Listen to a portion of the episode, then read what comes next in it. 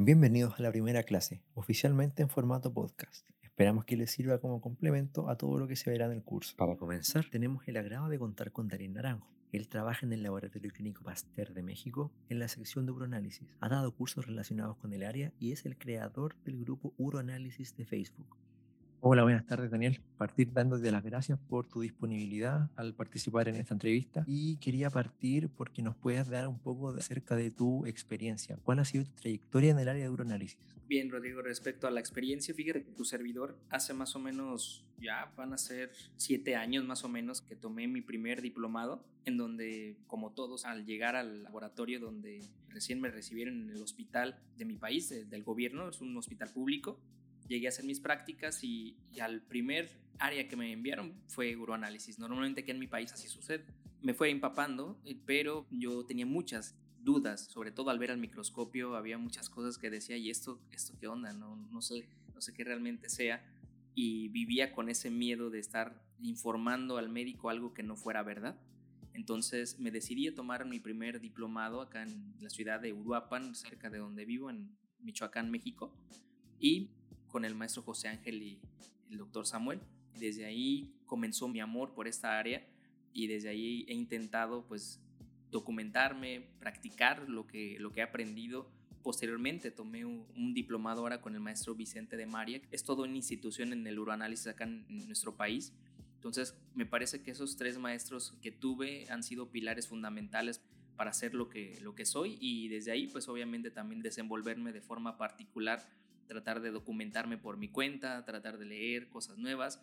Y mi último gran maestro, pues el doctor Fernando Dalé de Escriba, que es un doctor español, un microbiólogo español, que escribió un libro de uroanálisis y que realmente es bastante bueno lo que hace y sobre todo tiene una pasión muy grande por, por esta área que también pues fue de lo último que he tomado en mi formación bueno, básicamente eso ha sido mi trayectoria. Por eso, además, en el camino, antes de también tomar ese curso con el doctor Dalet, pues he intentado compartir un poco de lo que sé, un poco de la experiencia también que he adquirido y un poco del conocimiento que a lo largo de esos diplomados, de estar estudiando en diferentes bibliografías de uroanálisis, me he empapado y bueno, trato de, de compartir porque tú sabes que en cualquier lugar que comparte el conocimiento es el que más aprende, entonces he aprendido bastante con ello.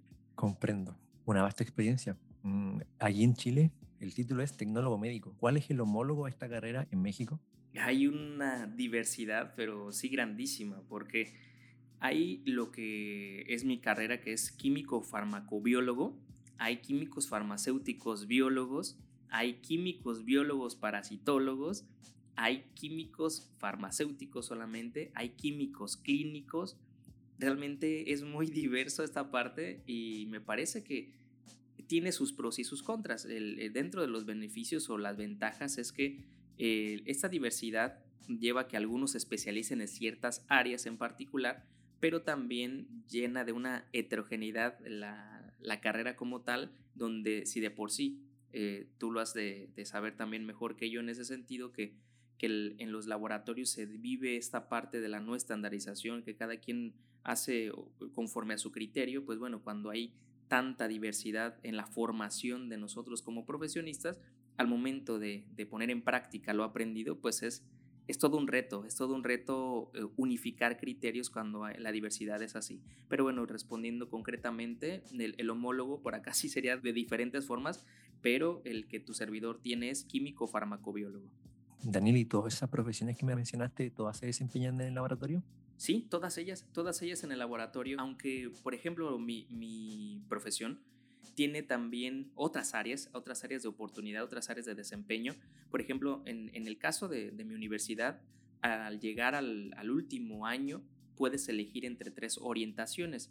Una de ellas es la orientación clínica para ir al laboratorio clínico, otra de ellas es el área farmacéutica para ir a la industria farmacéutica o la creación de nuevos medicamentos, control de calidad, etcétera y la tercera de ellas es el área de alimentos, en donde también se puede entrar en industria alimenticia, en procesos y todo lo demás. Entonces, es ahí donde mi carrera también tiene sus pros y sus contras. En los pros, pues obviamente hay un abanico más grande de posibilidades para poder ejercer, pero dentro de sus contras, pues está el que bien dicen acá en mi país, somos especialistas de todo, especialistas de nada. Y pero todos los demás, los que te mencionaba, el químico farmacéutico, biólogo, el químico biólogo parasitólogo, todos ellos también pueden tener otras áreas de ejecución, pero todas ellas participan también en el laboratorio clínico. Comprendo, no conocía esa realidad de México. Hay algo que no puedo dejar de preguntar, el tema del grupo del uroanálisis. ¿Cuándo nació la idea y cómo fueron los primeros pasos de ese grupo? Te platico la historia porque no quise corregir la, parte de la presentación como fundador porque me hubiera gustado y justamente viene al tema explicar cómo sucede toda esta parte del grupo.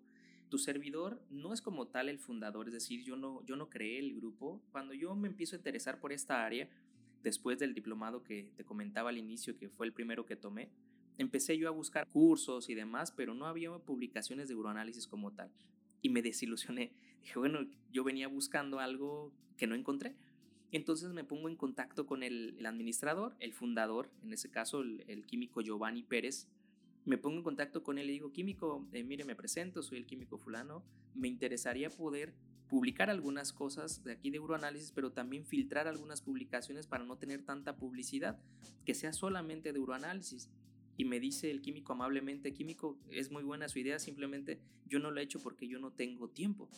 Y dice, pero si usted está disponible, yo le puedo eh, convertir en administrador. Ya, ah, perfecto, no hay ningún problema, yo me hago cargo.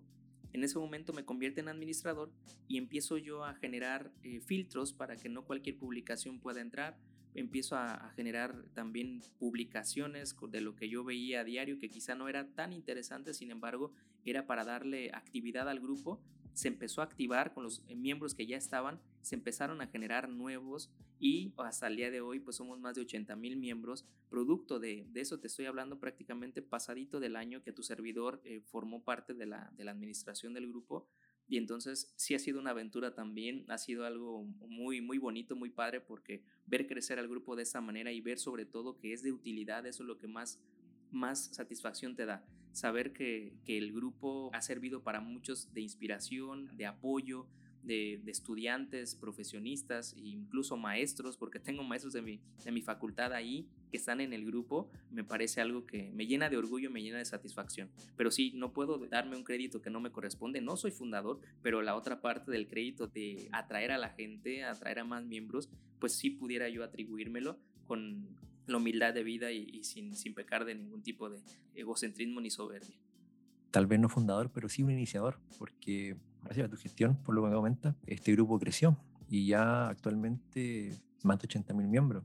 Yo doy fe de que el grupo responde las dudas. Me manda alguna ocasión he consultado algo, lo cual me han respondido diversos colegas de todo el mundo. Entonces yo ahora quiero invitar a toda la gente que está escuchando o que va a escuchar esta entrevista a que sea parte de la comunidad del grupo de Uroanálisis en Facebook.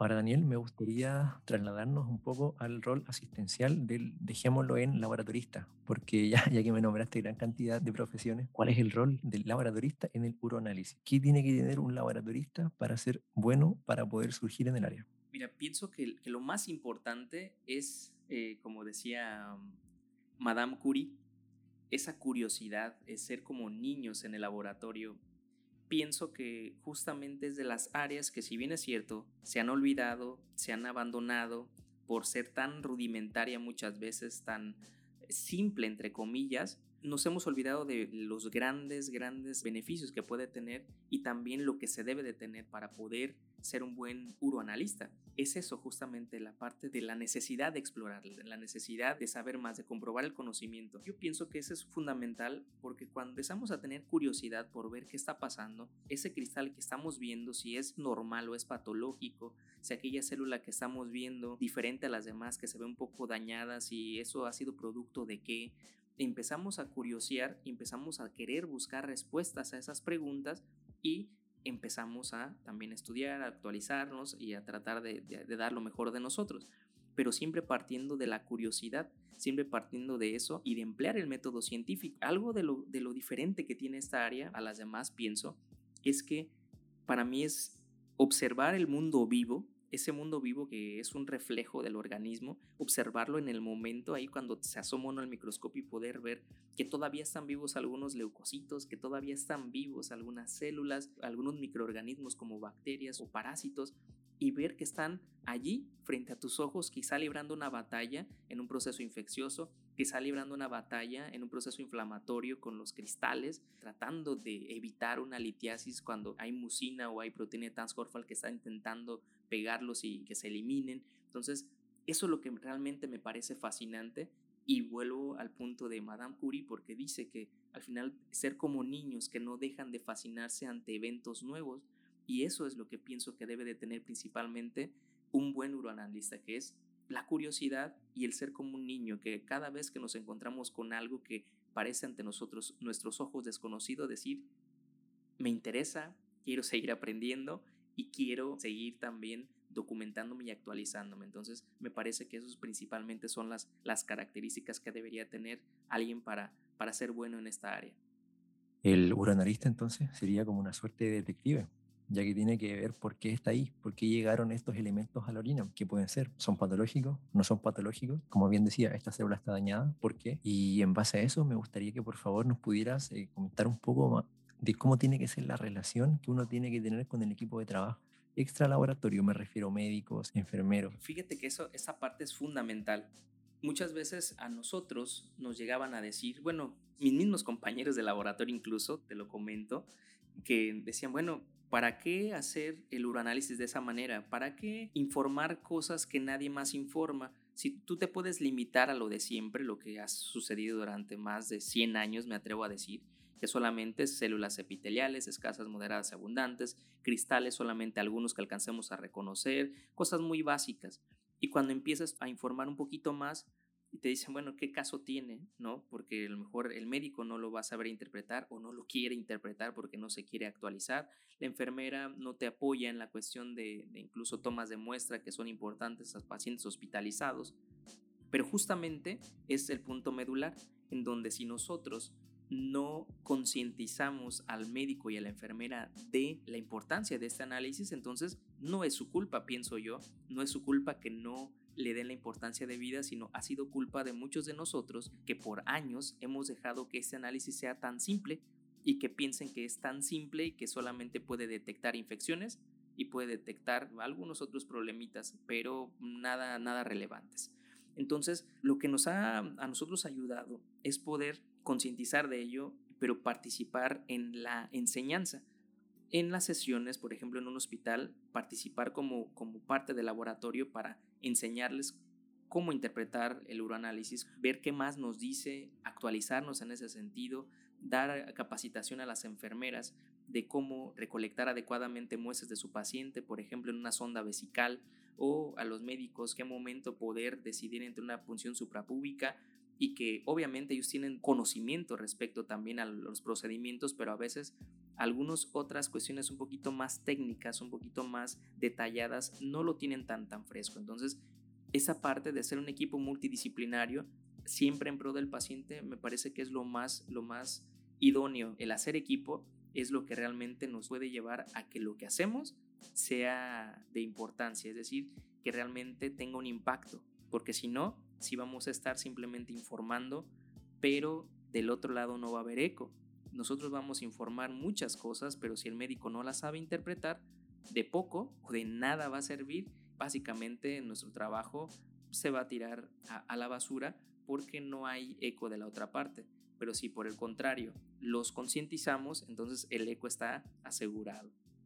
Justamente, me gustaría que siguiéramos en esa parte de la educación o capacitación al equipo multidisciplinario al que nombrabas. En este caso, de la importancia de la toma de muestra. Yo imagino, corrígeme si me equivoco, que llegan y te preguntan, Daniel, ¿esta muestra es apta para procesarla? ¿Puedo procesarla? ¿La puedo aceptar? Entonces, cuando alguien te pregunta, ¿cuál es la muestra idónea y qué muestra yo no debo procesar? ¿Qué le responderías? Mis compañeros, eso es lo bonito de esta profesión. A veces no, no importa tanto los años de experiencia que uno tenga, sino más bien la capacitación que uno va teniendo. Yo soy más joven, bueno, solamente hay una compañera que es más joven que yo, todos los demás rebasan mi edad y tienen más experiencia en el laboratorio como tal, pero en el área como tal, tu servidor es el que tiene más experiencia a pesar de su corta edad. Y justamente llegan ese tipo de cuestiones en donde, ¿cómo hacerle? A ver, esta, esta sí es apta, esta no es apta, ¿cómo decidimos? Aquí lo más importante, lo que también he tratado de transmitir, en donde he podido compartir un poquito de, nuestra experiencia, es que se debe de documentar.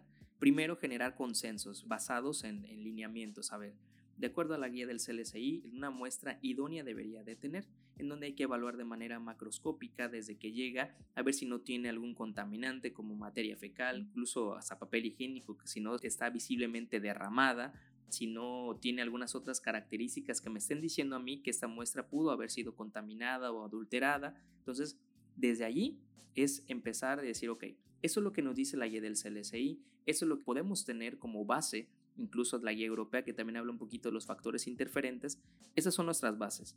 Pero a ver, queremos generar consensos si ustedes están de acuerdo que esto se incluya en los criterios de aceptación y, de rechazo.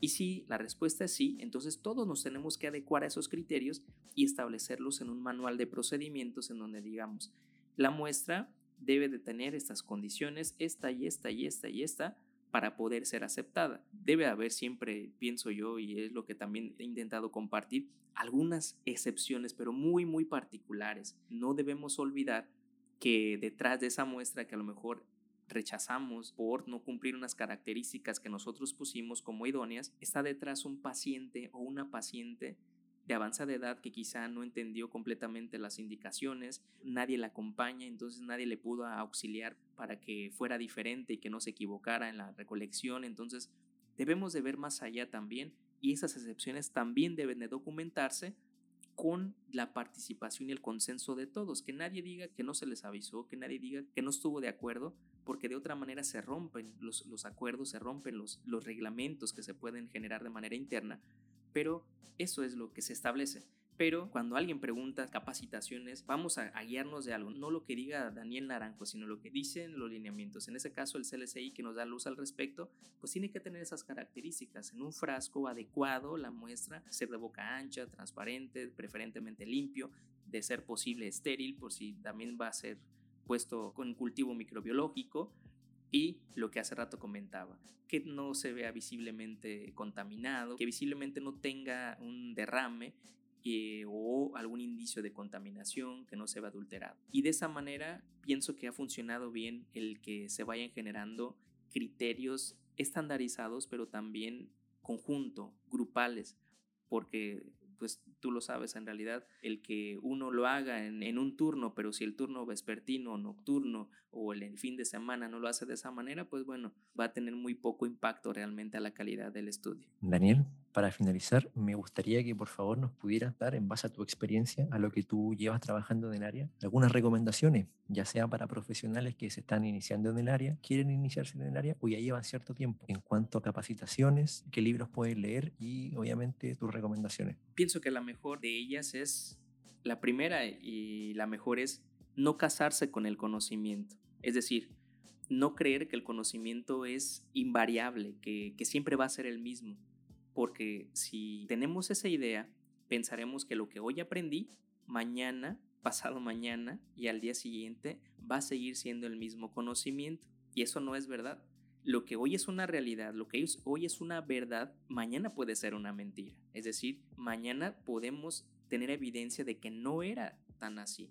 Muchas veces incluso hay gente que todavía no actualiza su, información al respecto en lo de los piocitos, ¿no? Que en donde anteriormente eran considerados como característicos de una pielonefritis. Encontrarlos en sedimento urinario era indicativo de que había una pielonefritis. Hoy sabemos que no. Hoy sabemos que se encuentran en diversas patologías y que simplemente ahorita debemos decir que los asociamos a un proceso inflamatorio y que no es específico.